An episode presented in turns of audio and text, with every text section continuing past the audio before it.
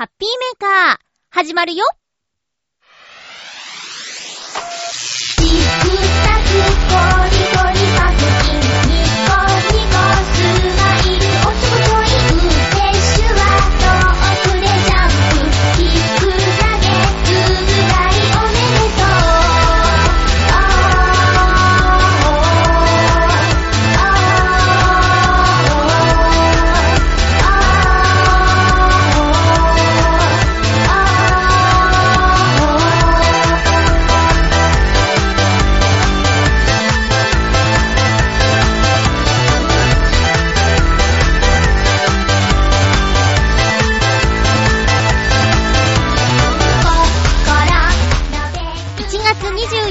まゆっちょのハッピーメーカー。この番組は、ハッピーな時間を一緒に過ごしましょうというコンセプトのもと、ちょあへよ .com のサポートでお届けしております。カフェインが効きすぎる私まゆっちょ。今日も最後まで1時間、よろしくお願いします。おめでとう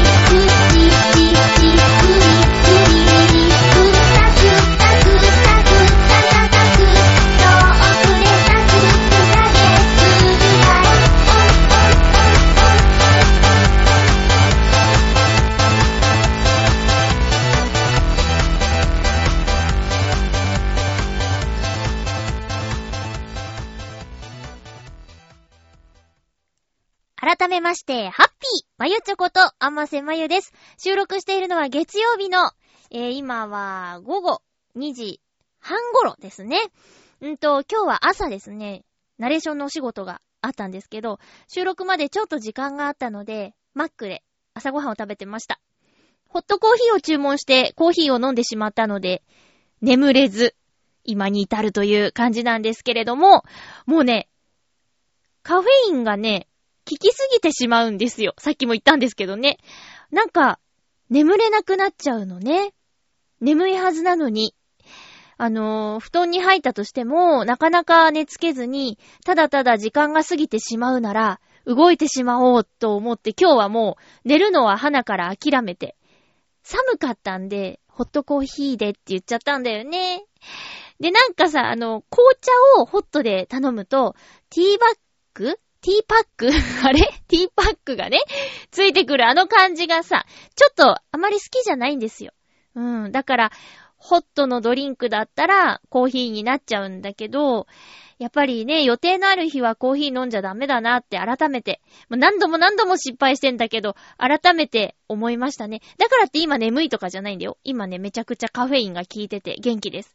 えー収録して帰ってきたのが、11時ぐらいかな。で、そっから、お洗濯をして、干して、お風呂に入って、ご飯を食べて今に至るっていう感じですね。うん。その前にね、ちょっとテレビをつけちゃったから、あの、しばらく見てる時間があったけど。まあ、そんな感じで今は午後の2時30分ぐらいです。えー、っと、鮮度抜群でお届けしますよ、ハッピーメーカー。なるべく、予告では日曜日って言ってるんだけど、なるべく配信日に収録しています。えーと、お便りがね、今週はなんだかたくさん届いていて、ありがとうございます。テーマが答えやすかったんでしょうか？嬉しいですね。コーナー宛てにね、いっぱい届いてるんですよ。えーと、私の、この一週間、そうですね、あの、ちょこちょことお出かけとかしてるんですけど、そうだな久しぶりに行ったお気に入りの焼肉店、一年ぶりぐらいに行ったんですけど、あの、全然行ってなかった最近ずっと。前はあの、月2回ペースぐらいで行ってたんだけどね。最近ちょっとあの、自炊をするようになったら、焼肉に行かなくなっちゃって。で、久しぶりに行ったら、値上がりしてた。うーん、悲しかった。それでも、一緒にいた子が言うには、あの、他のお店より安いですけどねっていうことなので、まあ、やっぱりそこに行っちゃうんですけど、久しぶりに焼肉食べたらね、めちゃくちゃ美味しかったよ。調味料を混ぜて、食材を切って、ね、火を通す、そういう料理も美味しいんだけど、ただいい肉を焼いて食うっていうね、それだけでも、なんかもう、満足。しかもね、いいお肉を、特上のね、盛り合わせみたいなやつを頼んじゃったの。サシがこう、綺麗に入ってるやつね。うん。でね、焼く人がうまかったの。で、3人で行ったんですけど、その焼いてくれた人がね、9つ、10個か、11個か。ん ?11 個上のお兄さんで、あの、その人はね、まあ私がそのお店は、あの、最初教えたんだけど、気に入ってくれて、お兄さんの方が毎週行ってるぐらいな勢いでね。で、私ともう一人、合計3人で行ったお兄さん以外のもう一人が、えーほぼ私と同じぐらいぶり、1年ぶりぐらいに行って、で、その年上のお兄さんの、その日はね、誕生日当日だったの。えっと、年上のお兄さんがその日がいいってね、指定してきたんで、てっきり自分でね、あの、誕生日を祝ってほしい系なのかなって思ってたんだけど、あの、プレゼントを買って用意していって、それじゃあまあとりあえずお疲れって乾杯した後で、お疲れじゃなくて、お誕生日おめでとうございますって言って乾杯をしたら、え、誰の？みたいになって。分かっててすっとぼけたのかな？わかんないけど、まあ、とにかくそのタイミングでプレゼントを渡しまして、あの、喜んでもらえて嬉しかったです。で、そのことがあったせいか、ずっとその日はお兄さんがいい感じにお肉を焼いてくれてました。だから私ともう一人の子は、あの、ただただ焼いてくれたお肉をお皿に乗せてもらっていただくっていう、それだけ。や、焼く用のトングがね、一個しかないから、あの、もうお兄さんがずっと握って離さなくて、焼きますよって言ったんだけど、いいですよって言って、ずっとね、上手に焼いてくれました。えー、焼肉の締めは私はね、冷麺がいいんですけど、そんなにね、たくさん食べられないから、割と早めに冷麺を注文して、3人でシェアして食べましたよ。でね、他の2人は白飯を頼んでましたね。うん。いやー、焼肉はいいですね。また、こんな1年も空けないで、また行きたいなと思います。皆さんはどうですか？焼肉。どれくらいのペースで行きますか？子供の頃はね、家でやってたんですけど、今じゃあ自分の家で焼肉を、その、実家にいた頃のようにできるかって言ったら、なんか、さ、壁紙とかさ、カーテンとかさ、その他いろいろなものが気になって、焼肉家ではちょっとできないよ。ねえ。煙みたいなものがふわーって上がっちゃいそうで。お鍋はするんだけど、焼肉はやらないなぁ。うん。一人用のね、プレートとかもあるからさ、売ってるからさ、やろうと思えばできるんだろうけど、結局、換気扇のあるところに立ってやるんだったら、コンロで焼くのと一緒だもんね。ねえ。いやね、実家で焼肉、皆さんもね、子供の頃の記憶ではあると思うんですけど、今のお宅はどうなんだろうね。やるのかな？家で焼肉。なんか焼肉ってもう外でいただくものっていう風に、あの、頭がそうなっちゃってるけどね。だってさ、外食するその店にも、それぞれのテーブルに換気扇みたいな煙を吸う機械が設置されてるじゃない？そういうのがないと、やっぱね、部屋が汚れちゃいますよね。うん。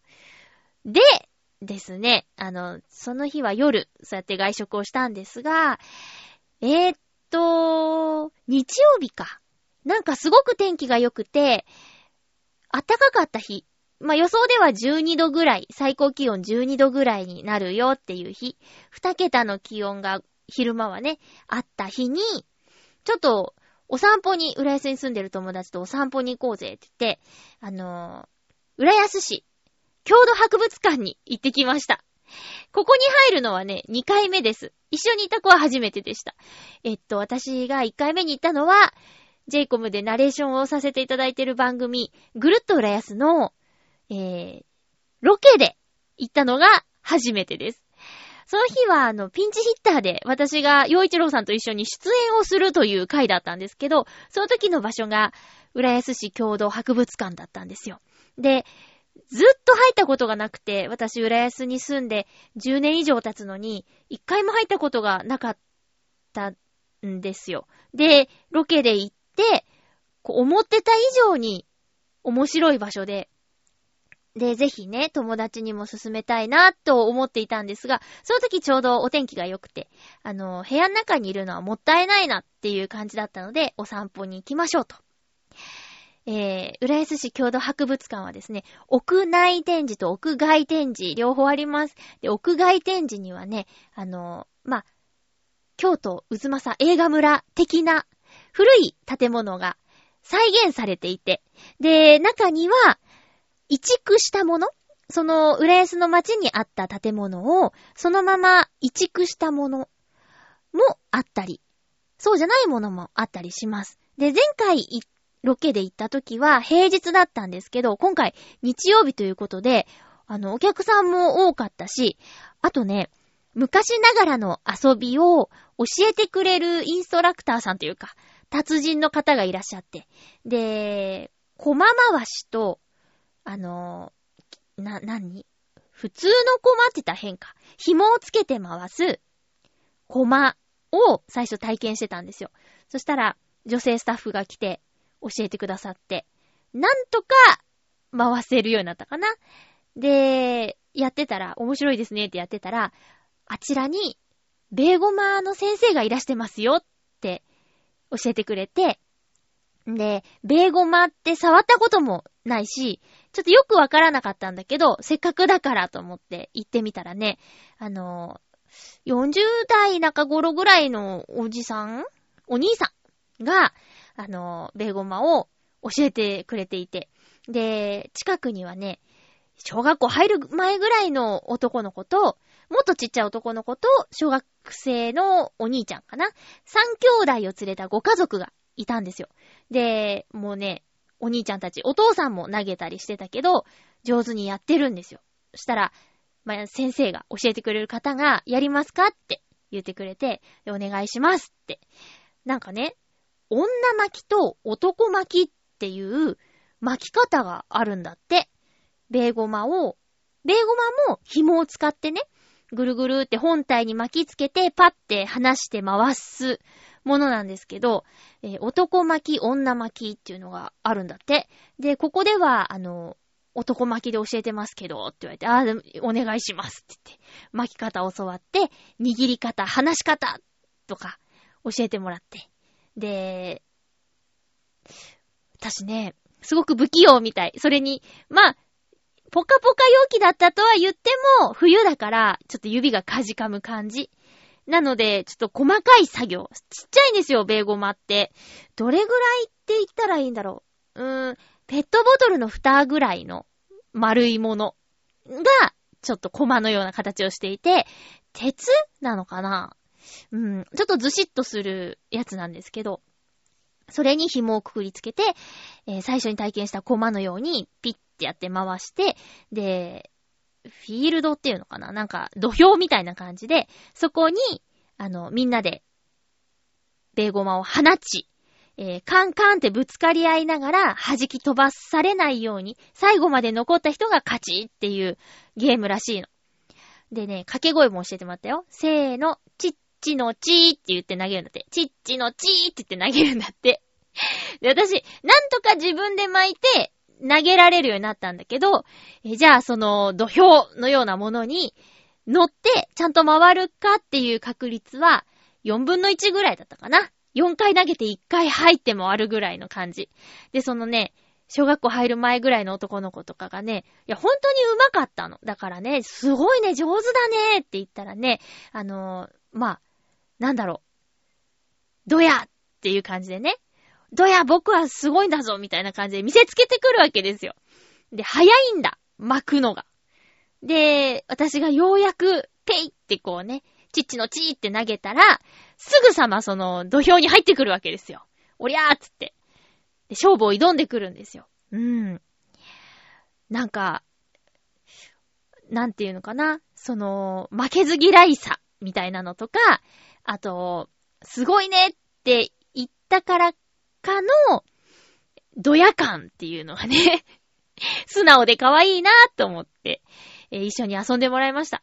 で、お母さんもお父さんもすごくいい人で、あの、みんなでね、笑ってね、昔の遊びを夢中になってやりましたよ。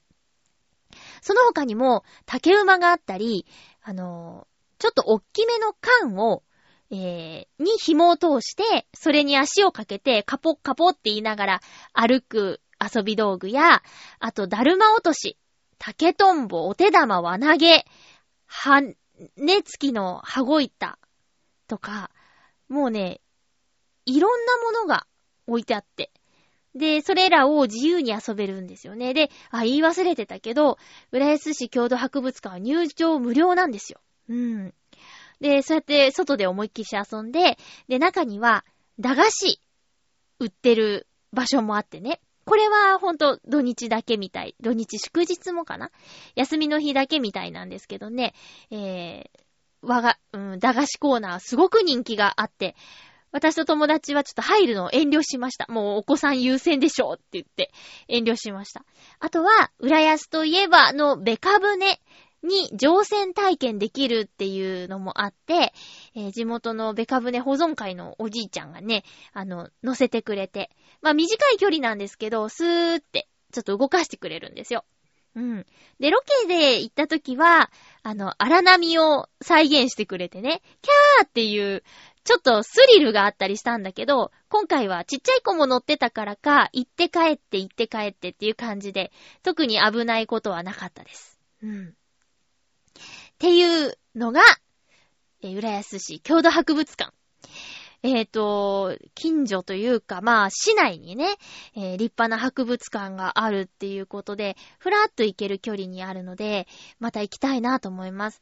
で、図書館と浦安、浦安市郷土博物館は隣同士になってて、その間に芝生広場があったり、今はあの、建設途中ですけど、文化会館とかね、市役所もそのあたりにあるんですよ。駅からは離れてるんだけど、すごくいい、あの、施設が揃った憩いの場所だなって思いました。レストランもあるしね。ステンパレっていうね、レストランがあるの。浦安弁で、快晴っていう意味だって、ステンパレ。うん。です。そんな感じですね。で、文化会館で、じゃないんですけど、あ、どこで、場所どこだ？場所はね、うん。あの、場所は多分、新浦安のウェーブ101なんですけど、音楽村。ミュージックウェーブ浦安音楽村ボリューム6の募集告知がね、出ました。えっ、と、浦安最大の音楽フェスと言われている、えー音楽村。これの出演者募集の告知がね、出たんですよ。締め切り、応募受付締め切りは2月28日まで。ノートノーツの相方のりょうたくんにこれ出るって聞いたら出たいねって言ってたから、ちょっと申し込みはしたいなと思ってます。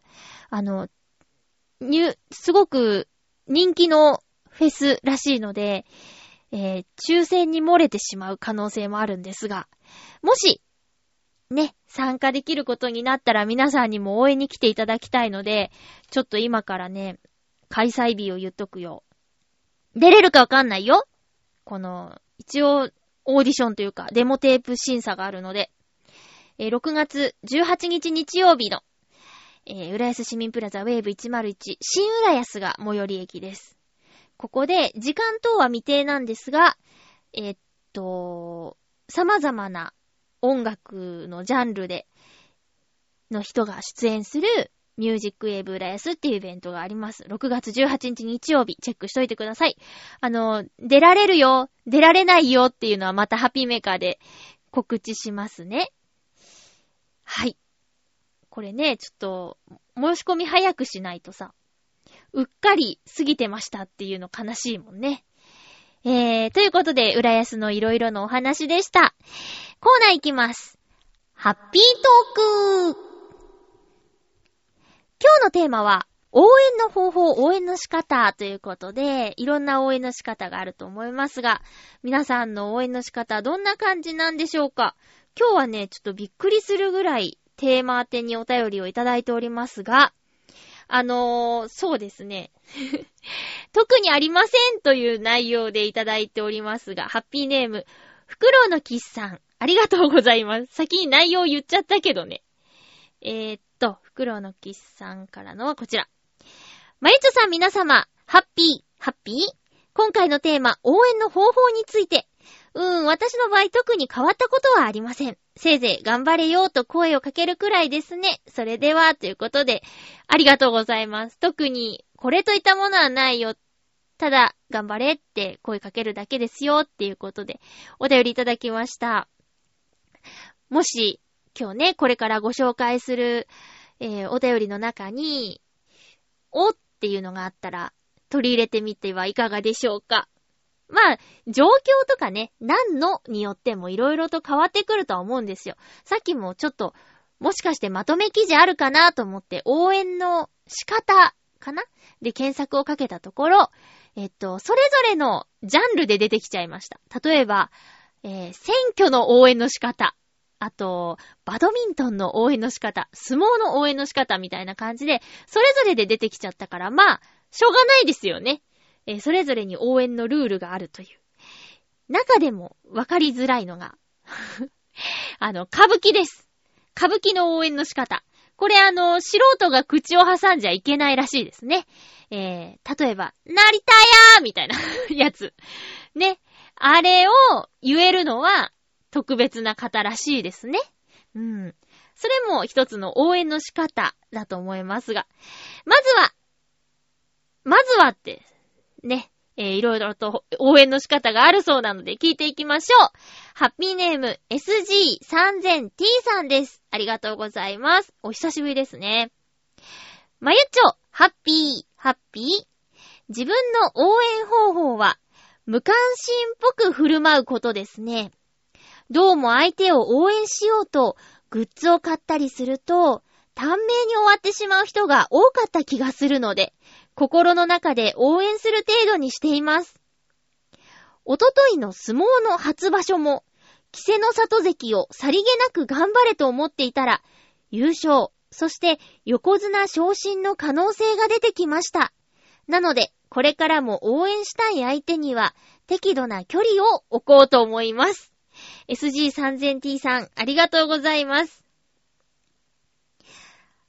私、お相撲のこと、ニュースとしてもちょっと見れてなくて申し訳ないのですが、稀勢の里。うん。あ、これあれですかね。え、え、知らないの？え、え、知らないの？って感じ？稀勢の里さん？稀勢の里さん、どんな人だろうね。稀勢の里。日本、日本の力士さんですか？最近ね、モンゴルの人とかが強いもんね。うーん、キセノサト。キセノサトさん。えい。どうかしら。画像。うーん。ちょっとね、写真検索してみたんですけど、ピンとこなかったです。へー、この方が、何、優勝したんですか？そうか。あんまりこう、心の中でね、応援してたんですね。うん。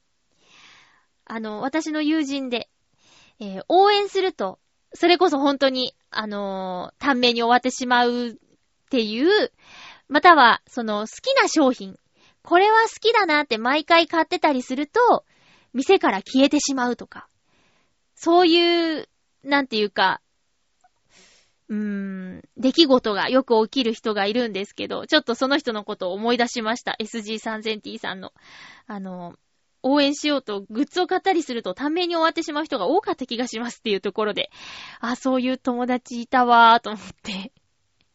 なんかね、悪気はない、むしろ応援してるのに悲しい気持ちになりますね、それはね。うん。適度な距離で、念じて応援するということですね。SG3000T さんありがとうございます。ちょっとこの収録の後ニュース見て、キセノサトさんのことをね、あの、きっと取り上げると思うので、見てみようと思います。疎いんですよね、相撲。うーん。ありがとうございました。続きまして、ハッピーネーム、じゃあ、ブルーニさん、ありがとうございます。まゆっちょハッピー、ハッピー？今週のテーマ、応援の方法ですが、私、今も変わらず、V リーグ女子バレーボールを観戦、お気に入りのチームを応援しています。その時に気をつけているのが、選手がミスしたり、惜しいプレーが出た時に、あー、という残念な時に出す声を発しないように気をつけています。以前、テニスの伊達公子選手が、プレー中のミスから観客のあーという多くの声に苛立ち、あーってするなと、試合中に声を荒げたことがあるんです。へえ、一番悔しいのは選手なんだと、その時私は気がつかされました。以来、どんなスポーツでも応援しているチーム、選手には、あーと残念がらないよう気をつけています。どうしても、あーと出そうな時は、ぐっとこらえて、心の中で残念がります。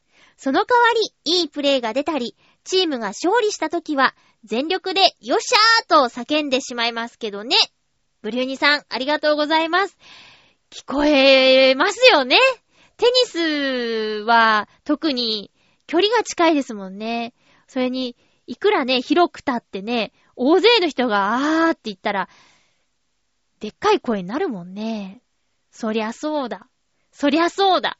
選手、その、その時プレイしていた人が一番あーってなるのは、言われてみれば当たり前だけど、ついその声が出ちゃう気持ちもわかる。うん。古い古い話ですけどね。サッカーの、あの、ドーハの悲劇っていうね、出来事があったんですよ。私がまだ小学、中学小学校かな。まあ、とにかく地元にいて、早朝。早朝ですよ。あの、まあワールドカップの予選ですね。で、これ勝てば本戦いけるみたいな予選でね、負けちゃうわけですよ、日本代表が。で、その時のお母さんの、まあ、絶叫ですね。あーって、残念な声っていうか、あーっていう感じの声で、えー子供起きるっていうね。うん、まあ、小学校行かなきゃいけな、学校行かなきゃいけなかったから、その時間寝てたんだけど、お母さんだけ起きて見てて、でも、あーって。いや、もう悲鳴かな、あれ。あーって。なん、どうしたの？みたいな感じでね、起きちゃう。うん。っていうことがありましたけども。そうね。応援するならやっぱりポジティブな空気をね、作って送ってあげた方がいいですもんね。これはね、大事。すごく、ささやかな、些細なことだろうけど、すごく大事なことだと思いますね。ブルインさん、ありがとうございます。続きましては、うーんと、ハッピーネーム。七星さん、ありがとうございます。まゆちょ、ハッピー、ハッピー。応援の方法。基本、遠くから静かに見守るといった感じでしょうか。今でも好きな声優さんとかいたら、イベントとか行かず、CD1 枚買って静かに聴いている、そんな感じです。スポーツ観戦とかも、テレビとか雑誌で知るみたいな感じですかね。でもいつかお金貯めてライブ感を味わいたい、そんな気がします。ということで、七星さんありがとうございます。やっぱり CD を作って売る、売ってる人は、1枚でも多くの人に買ってもらいたいから、その、購入するっていう行為、うん、は、すごく応援につながると思います。もうシビアな話、えー、売らないとね、生活していけないからね。うん、これすごく大事なことですね。で、毎回、その、たまにいるじゃない、ツアーとかをあるアーティストがやるときには、まあ、全公演ついていくんだ、みたいな、えー、もうとことんの人もいれば、最初の公演と最後の公演は行くんです、とかっていう人もいるしね。もうライブのために、えー、お仕事頑張って、チケット争奪戦を勝ち抜いて、えー、その日のために頑張れるっていうような人もいる中で、行ける時には行くために、あの、コツコツ貯めてね、うん、いつかライブ感を味わいたいという七星さんですね。ありがとうございます。えー、っと、追記ですね。先週のお便りについての追記が書いてありますので、ちょっと読みます。え1、北へですが申し訳ありません。私は朝比奈京子さん派です。孤高さとその裏にある脆さが好きでした。えー、これはあれですよね。高橋青ちゃんの結婚のニュースから、えー、かりんちゃん派ですかって聞いたところ、京子さん派ということでね。えー、ね。のとさんが好きなんじゃないの？京子さんが好きなの？うん。えー、追記に、TRPG のルールブックですが、書いてあるのはルールだけでなく、そのゲームの世界観とかも書いてます。ゲームの舞台になる世界や街、どんな人がいるか、どういう場所かとか、読み物としても面白いですよ。うーん。あ、あれか。テーブルトーク RPG のルールブックが5000円ぐらいするっていう話の続きですね。そっかそっか。そっか、いろいろもう、細かく書いてあるから、5000円っていうね、結構、本にしちゃ結構なお値段ですよね。なるほど。ありがとうございます。補足もありがとうございました。えーっと、続きまして、ハッピーネーム、サバのみそ煮さん、ありがとうございます。まゆちょさん、ハッピーです。ハッピーです。大学生の頃は、六大学野球観戦が趣味でした。野球というより、大学の応援団を見るのが好きだったんですね。ある時、9回の裏で1対5で負けていた試合があったのですが、応援団の応援が本当にすごくて、応援団、チア、ブラスバンド、観客が一体になって応援したんですね。そしたら、ツーアウトから一気に3点入れて、あわや大逆転といった展開になり、すごい興奮しました。結局試合はそのまま負けてしまったのですが、応援で試合の結果って変わるんだーと実感した出来事でした。まゆちょさんはスポーツ観戦などはされますか？それでは、ということでありがとうございます。以前はしていました、実家にいるときは。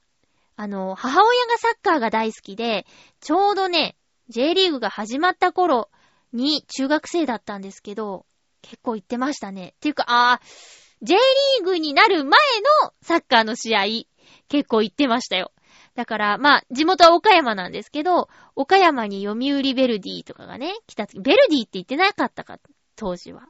東京ベルディだっけ？なんか、とにかく、読売なんとか。カズさんをね、そばで見たことありますよ。当時から有名な選手だったから、あの、PK とかフリーキックだっていう時には、その競技場のカズさんが蹴る側に人が走るとかね、そういうことあったし、あと、今はね、使用禁止になっちゃったらしいんですけど、4個の音色が出る、あのーラッパとか持ってました。サッカー応援用の、ふわーってなる、なんていうの？口が4つあるやつ。吹き口は1個なんだけど、音が出る穴がね、4個ある、ふわーんって。あれ、なんて表現したらいいんだろう合ってるかな？ファーでわかる？ファー、ふわーんみたいな。そういう応援グッズ持って、えーサッカー観戦は、たくさんしましたね。J リーグ前に。うん。あとは、そうだな、野球プロ野球は一度だけ。えーっと、何年前かな結構前だな。7、8年前かな。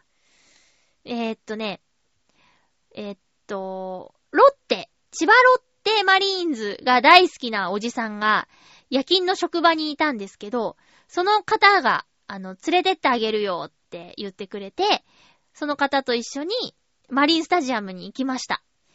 私はあのーなんか野球の試合ってテレビで見てる印象だと、なんか、ダラダラしてんなみたいな、ちょっとあんまりいい印象がなかったんですよ。野球の試合に関して。でも、その、マリンスタジアムで見た感じだと、ちゃんとその、攻守の交代の時も、制限時間というか、あと何秒で完了してくださいみたいなカウントダウンの電光掲示板が出たりしてるんで、あ、別にダラダラしてないし、ちゃんとこういうルールがあるんだっていうのを、その現場に行って初めて知ったのと、あと、マリンスタジアムが新しいからか、えー、バッター何番誰々みたいなやつが電光掲示板にかっこよくシュパンシュパンって流れてきたり、あと、2回、3回、4回、5回、6回ってあるじゃないですか。みんな知ってるよね。で、その選手がチェンジする合間に、ちょっと出し物があったりとか、えー、その時はね、ホットドッグバズーカっていうイベントがあって、こう空気砲みたいなやつにホットドッグが詰まってて、それを客席に向かってバーンって、えー、撃ってくるって、それをキャッチした人にあげるみたいなことがあったりとかして、全然退屈しなかったです。えー、一番ちょっとしんどかったのは、その日、ロッテが負けたことですね。おじさんがもう悔しがっちゃって、帰り道ちょっと気まずかったよ。私はね、あの、どっちが好きみたいなのなかったから、どっちでもよかったんだけどさ。おじさんはもう千葉ロッテが大好きで、年間シートとか契約しちゃうぐらい、たくさん試合見に行ってる人だから、なんかやっぱりね、買って欲しかったんだって。まあ、そりゃそうだよね。ということで、スポーツ観戦はね、ほぼ、しないですね、今。うん。ほぼしないですね。うーん。でもね、今度ね、ナイターを見に行ってみたいよ、野球の。花火が上がる会場でナイターを見てみたいですね。うーん。あとは、まあ、しばらく行ってないけど、代表戦サッカーの日本代表戦を見たいかな。うん。まあ、野球かサッカーかなとりあえずは。その辺かなうん。ありがとうございました。スポーツの観戦ね。うん。この応援の力って、やっぱあるよね。そう、さっきのマイナスな声は出さないようにしようっていう心遣いもそうだし、あとね、ああ、そうだあの、私、フットサル見たな、ブリオベッカ浦安の、あ、違う、ブリオベッカ浦安じゃないや。えっと、なんだっけ。は、なんだっけ。やばい。えっと、浦安は、サッカーチームがブリオベッカ浦安ですよ。危ない。ちょっと待って。あれ？ちょっと待って。あのー、なんだっけ？フットサル。フットサル、浦安。フットサルは？バルドラール浦安ね。ふぅ。これ、ダメなやつだよね。バルドラール浦安ね。うん。と、ブリオベッカ浦安。そっか。すいませんでした。ちょっとね、ダメだった。今ダメだったね。うん、すごくない？両方あるんだよ。フットサルのチームと、サッカーのチーム。ねダメ、ちょ、今の恥ずかしかった。すいませんでした。そう。その、えっと、バルドラールライスの、えっ、と、フットサルの試合。これね、フットサルの試合を見た初めての経験だったんですけど、あのー、まあ、ブリューニさんが言ってた、その、あーあっていう残念な発声もそうなんですけど、まあ、言っちゃうんだけど、あの、相手チームに対するブーイングっていうのが激しくてさ、あれが好きじゃなかったね。体育館でやるから、特にもう観客の声がめちゃくちゃ響くんですよ。それで、結構ね、当たりの激しいスポーツなんだよね。うん。だから、ドーンって当たった時とかに、ブーとか、思いっきし指を下にして、ブーって、めっちゃくちゃ大きい声で、ブーっていうのが、うーん、なんか、えーって嫌だなーって思っちゃったんだよね。うん。だからその、自分の応援してる選手に対して、あーっていう声を出さないのもそうだし、まあ、ブーイングもね、ちょっと、うん、精神的なプレッシャーをかけるっていう一つの戦術なのかもしれないけど、あまりやりすぎるとちょっとね、なんか汚いなって思っちゃうよね。うん。ということですよ。はい。うーんと。続きまして、あ、サバのみそ煮さんありがとうございました。続きまして、コージーアットワークさんからいただきました。ありがとうございます。まゆっちょハッピー、ハッピー？応援の仕方でまず考えるのは、自分がどう応援されて嬉しかったかです。学生時代、試合でヘロヘロになっている時に、頑張ってーと言われると、確かに、もうすでに頑張ってるよと思いました。じゃあ、どう言われて嬉しかったかというと、〇〇三角。これちょっとメールに書いてある通りね。〇〇三角。かっこ。さて、まゆっちょに読めるかな？ちなみに〇〇には名前が入ります。はい。〇〇三角形。つまり、〇〇さん、かっけーです。もしかして、まだわからなかったりはしませんよね。これ知ってますよ、私。有吉さんかっけーで知ってますよ。有吉さんじゃない。有、ん？あれ？ちょっと今日、今日名前やばいな。有吉さんじゃないよね。有野さんだ。有野さんかっけーだ。え、でも、もっと強烈に頑張ったのは、女子マネ数人から、いっけーと怒鳴られたことでしょうかああ、我ながら単純なやつです。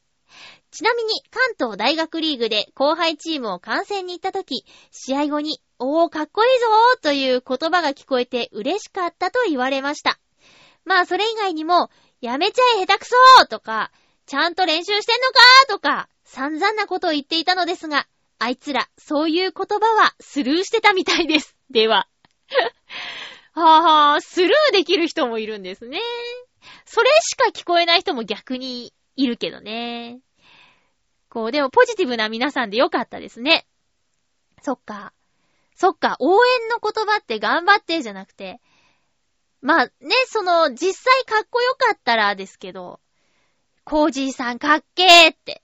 コージーさんかっけーって。そうね、惜しかったりしたら使えるか。もう完全に負け戦の時にかっけーって言われてもどこがやねんってね、自分でね、言っちゃいそうだけどね。え、今すごい劣勢なんですけどどこがかっこいいんですかってなっちゃいそう。だからこれはちょっと言うタイミングが難しいかもしれないですけどね。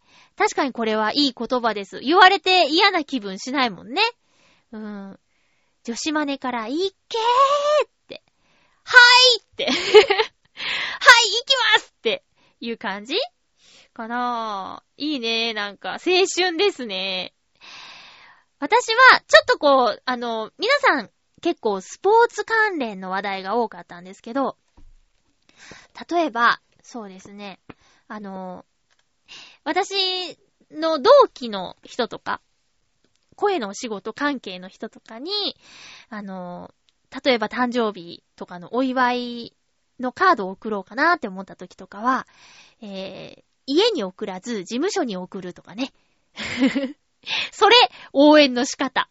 あのー皆さんもね、こう、応援してる声優さんとか、まあ、タレントさんとかアイドルさんとかいると思うんですけど、やっぱりあのー本人に直接っていうのはもちろん本人は嬉しいんだけど、その子が事務所に所属してる子だったら、事務所宛てに、えー何々事務所、誰々さん、誰々さん宛てとか誰々様って書いて、えーはがきなり、お手紙なり送ると、その事務所からきっとね、あの、その所属してる、応援してる子のところにお手紙来てるわよとか、電話が行ったり、あと、まあ、定期的に通う子だったら台本取りに行った時に、ついでにね、来てたお手紙ですよって渡されたりすると思うんだけど、そこにね、あの、応援してますとか、もっとご活躍を期待していますみたいな言葉が並んでいたら、マネージャーさんだって、あら、この子そう、結構応援されてるのね、とか、あの、ファンを大事にするいい子なのね、みたいな感じでさ、あの、いい感じの印象にとってもらえるかもしれないっていうね、人越しになったらいいじゃん。えーと、まあ、オーディションを受けるにあたって、えー、まあ、今はね、結構知ってる人いると思うんだけど、事務所からみんなが受けられるわけじゃないんですよ。例えば何か新しい、えーレギュラーのアニメーションが始まるっていう時に、じゃあこの事務所から二人だけ受けに行けますっていう時、まず、この同じような系統の子たちの中から、その役を受けるためのオーディションに行ける人を選ばなきゃいけないんですよね。で、その時に、どっちにしようかな同じぐらいだなーってマネージャーさんが悩んだ時に、あ、でもこの子は応援してくれる人が結構いるのよねっていう感じで、はーっていう、何かきっかけになったらいいなみたいな感じがあって。だから、なるべく事務所に送るようにしてますよ。うん。まあ、それがさ、露骨であからさまだったり、応援してないけど頼まれたから書くんだとか、そういうんじゃいけないと思うんですよ。やっぱり、本当に応援したいなって思ってる子じゃないと、それは、しちゃいけないことだからね。うん。だから、まあ、力もあるし、もっと頑張ってほしいなって思う人には、そういう事務所に送るっていう方法があると思いますね。うん。ですね。あとは、そうだな。例えば、まあ、ラジオにお便りを送るとかも、応援の一つの方法だと思いますよ。うん。っていうことで、皆さんからいろいろなご意見いただきました。応援の方法。そうですね、身近なことで言うとやっぱりスポーツがわかりやすかったかな。うん。何か、こう、応援のルールがあるスポーツとかもありそうだよね。この時は声を出しちゃいけませんよとかね。そういうちょっと、しきたりがあるようなスポーツはあらかじめ調べていってからじゃないとね、一人で大きな声で、頑張れいけいけいけいけとかって言ってたら、えーってなっちゃうしね。気が散っちゃったりしますもんね、相手のね。うん。ということで、ハッピートークのコーナーでした。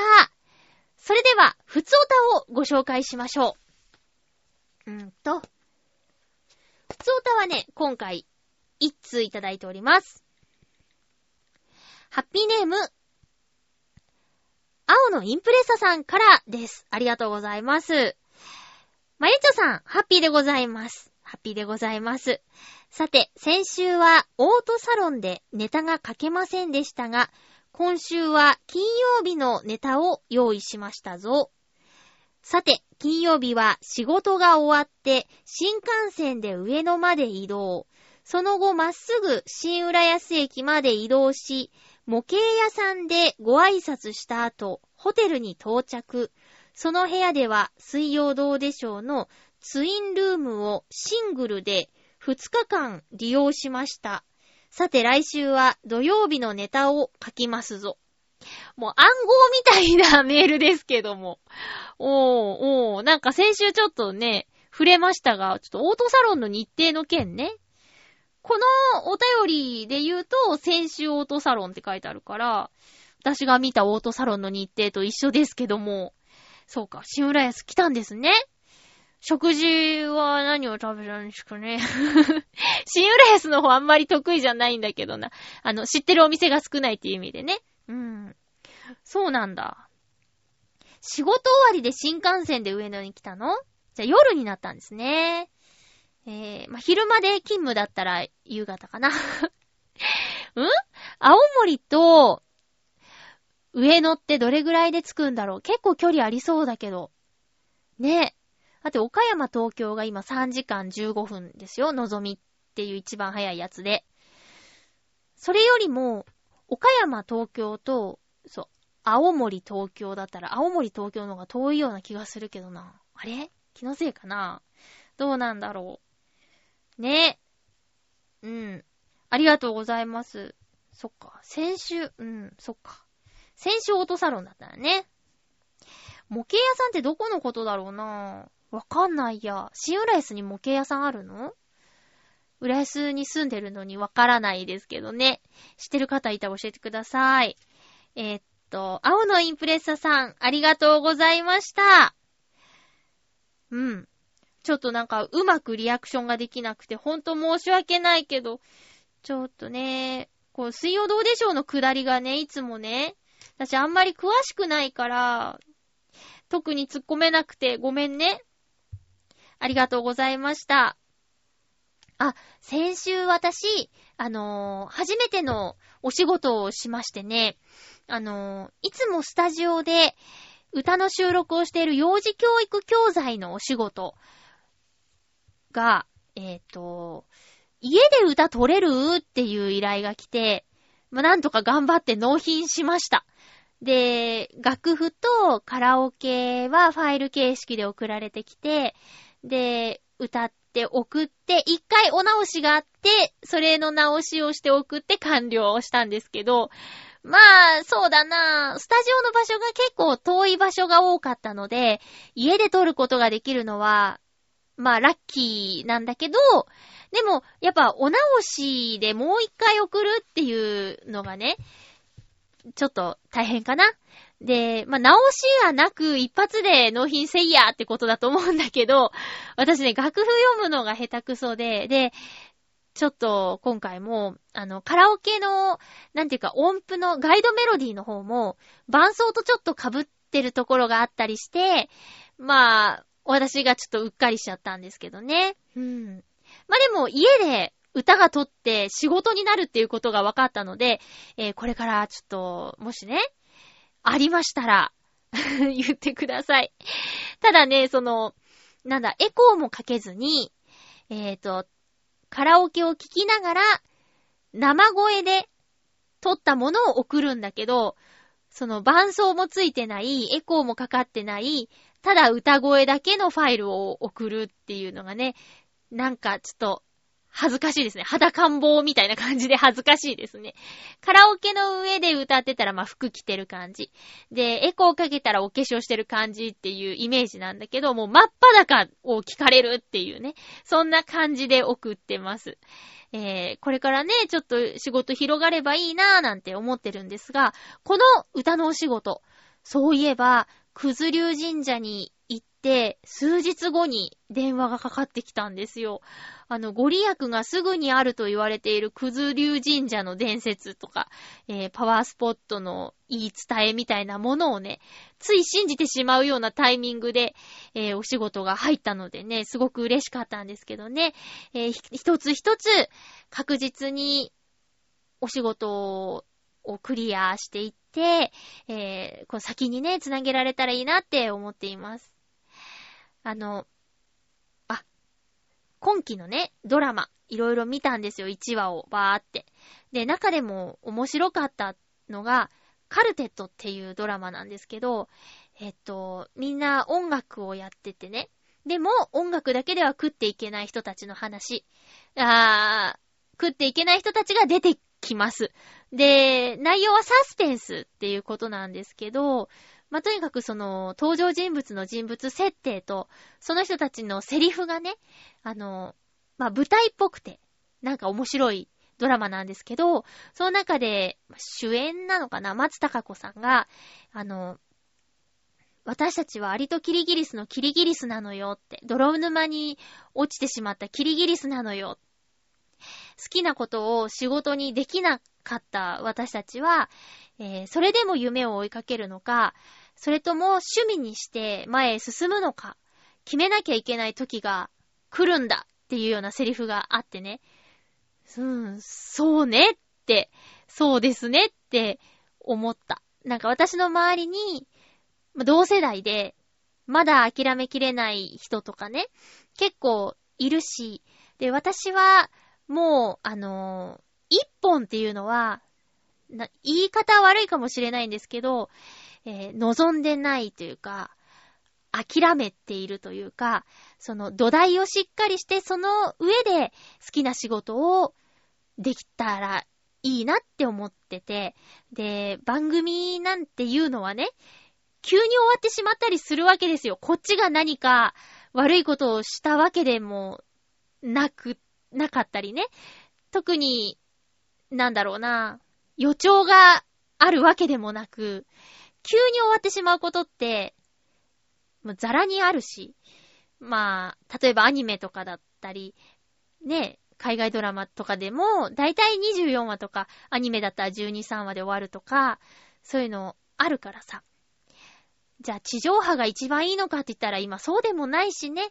っていうことで自分で納得してやってはいるんだけど、それでもやっぱり未練はあるみたいな、そういうちょっと今複雑な気持ちでいるんだけど、そういうちょっと、まあ、言っちゃなんだけど中途半端というか、うーん、それだけで生きていけなかった人たちの会話っていうのがね、あの、いい意味でも悪い意味でもすごいぐさぐさ来るんだよね。